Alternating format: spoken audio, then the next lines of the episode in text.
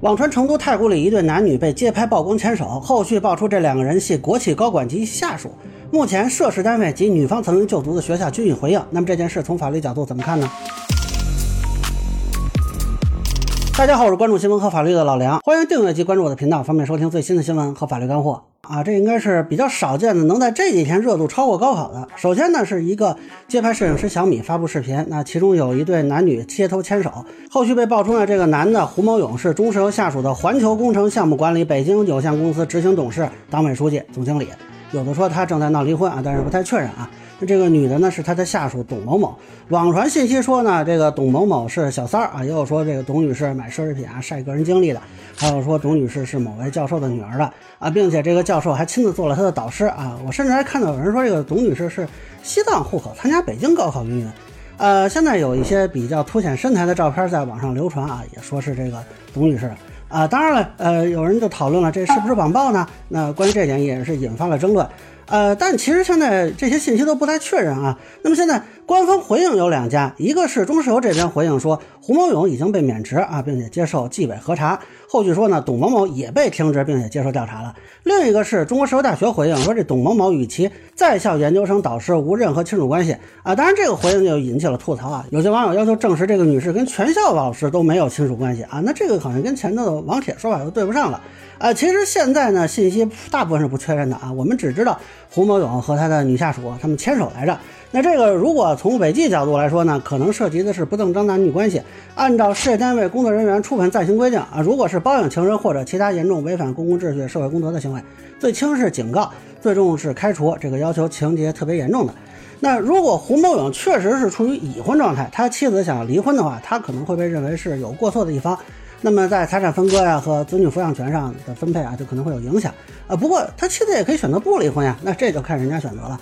那么对于董女士来说呢，也是一样啊，也有可能存在被开除的风险，但是也不一定，这个需要看纪委那边确认她的行为是否属于特别严重啊。同时呢，她如果接受过胡某勇的馈赠，那么这个馈赠本身如果属于夫妻共同财产，这个胡的妻子是可以追索的啊。当然，现在纪委的调查也值得关注啊。如果调查出来没有其他的问题，可能不会引发刑事风险。啊，但是如果发现胡某勇有贪污啊、受贿啊、挪用等情况，那这个就会涉及刑事犯罪了。啊，但是现在没有这方面信息，就有待官方发布吧。啊，至于董女士呢，说她是如果接受的这个馈赠里有胡某勇的违法所得，啊，这个通常被认为是要追缴的啊，甚至包括名字是董女士的房产，如果发现资金来源是胡某勇的馈赠，而这个馈赠又是违法所得的话，那这个也会被认为是赃款。啊，那如果董女士还参与了违法犯罪行为，那还可能构成共犯。啊，如果董女士协助其隐藏赃款证据啊这些东西，那也有窝藏罪啊、包庇罪的风险啊。当然，这一切都是建立在胡某勇被纪委查出犯罪问题的基础上。那如果没有这方面信息，就没这可能性了。那不过现在还有人怀疑他是重婚罪的。这两人如果没有登记或者没有以夫妻名义共同生活，那单纯这种不正当关系就不太构成了。那就看后续啊，你要能扒出说他们俩有婚姻登记证，那可能有。呃，至于传播俩人的这个视频和照片的信息算不算网暴？我个人认为这个区分情况。如果是公众为了关注可能存在的违法违纪行为，那么传播已经发表的一些照片和视频，这个谈不上是网暴。但是传播一些从个人账号内的这种获取的视频啊和图片，我认为就已经是网暴了。至于说捏造董女士父亲就是她导师啊，这个妥妥网暴。那需要说明的是呢，这两个人他都是有肖像权、名誉权和隐私权的。事实上，成都太古里是专门发过禁止侵犯肖像权的提示的，所以摄影师拍摄他人的照片和视频啊，依法是应当获得他人许可的。那现在我不清楚那个摄影师小米是否有对方许可的证据啊？呃，如果单纯是偷拍，这个显然是侵犯两人肖像权。那么现在也有一段视频是这个女方曾经向一个镜头摆手啊，这个视频来源我不太清楚啊。那这个是打招呼呢，还是示意，还是怎么着就？不清楚了，但是是否能够用于证实他许可了拍摄和传播呢？你注意后头还有这传播呢，这个恐怕后续就只有司法机关来判断了。但如果他许可了现场的拍摄，是否就许可了其他人的搬运传播呢？啊，这个恐怕是没有的。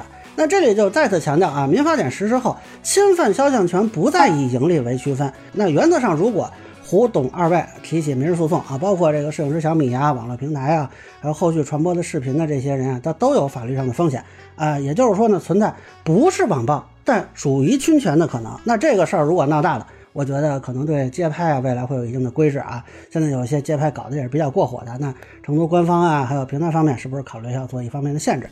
呃，至于后续一些声称是从董女士这个个人社交媒体扒出来的照片、视频，这个内容如果涉及了董女士的面部信息，还是会有侵犯肖像权的风险。那人家发是人家发，人家发在自己的那个账号里，你搬运那就是侵权啊。当然这个不涉及隐私权啊，但是涉及一些什么学历啊、个人信息啊，这个可能是会侵犯隐私权的。那造谣构成侵犯名誉权，这个不用解释了吧？那当然，这个一般还看当事人本人是否维权啊。如果当事人自己认头不吭声，嗯，没事儿。但是如果人家起诉啊，这个也不新鲜。曾经有一个黄海波嫖娼事件，那个事儿里的那个女方刘小姐，后来就是把人民网、乐视啊、百度都给起诉了。那这个起诉方她还是个卖淫女呢，后来人民网和乐视可都是败诉了。那现在有了民法典了，所以你们相信所谓的小三儿肯定不会起诉你们啊？我不知道你们信心何来。啊，说严重一点呢，是谁捏造的？董女士她导师是她父亲啊，这个有可能是诽谤罪的。那董女士及其导师都可以报警要求追究的。你说董女士是小三儿，那跟她导师有什么关系？人家万一生气了起诉你们啊，我倒是很有兴趣观察一下这个案子啊。不过翻回头说呢，这件事里我不排除有些人纯粹是消费桃色新闻啊，满足猎奇心理来炒作，但是也应该看到有些人是反对腐败、反对特权。对这方面有更多的期待。那从这个角度说呢，或许在反对网暴的同时，也应该考虑如何满足这方面的期待。这或许跟反对网暴并不矛盾。那以上就是我对所谓成都牵手门事件的一个分享，个人浅见难免疏漏，也欢迎不愿意瞧到评论区、弹幕里给我留言。如果你觉得说的还有点意思，你可能把点赞、投币转发、关注、一键三。您可以收藏播客老梁不郁闷，方便收听最新的节目。谢谢大家。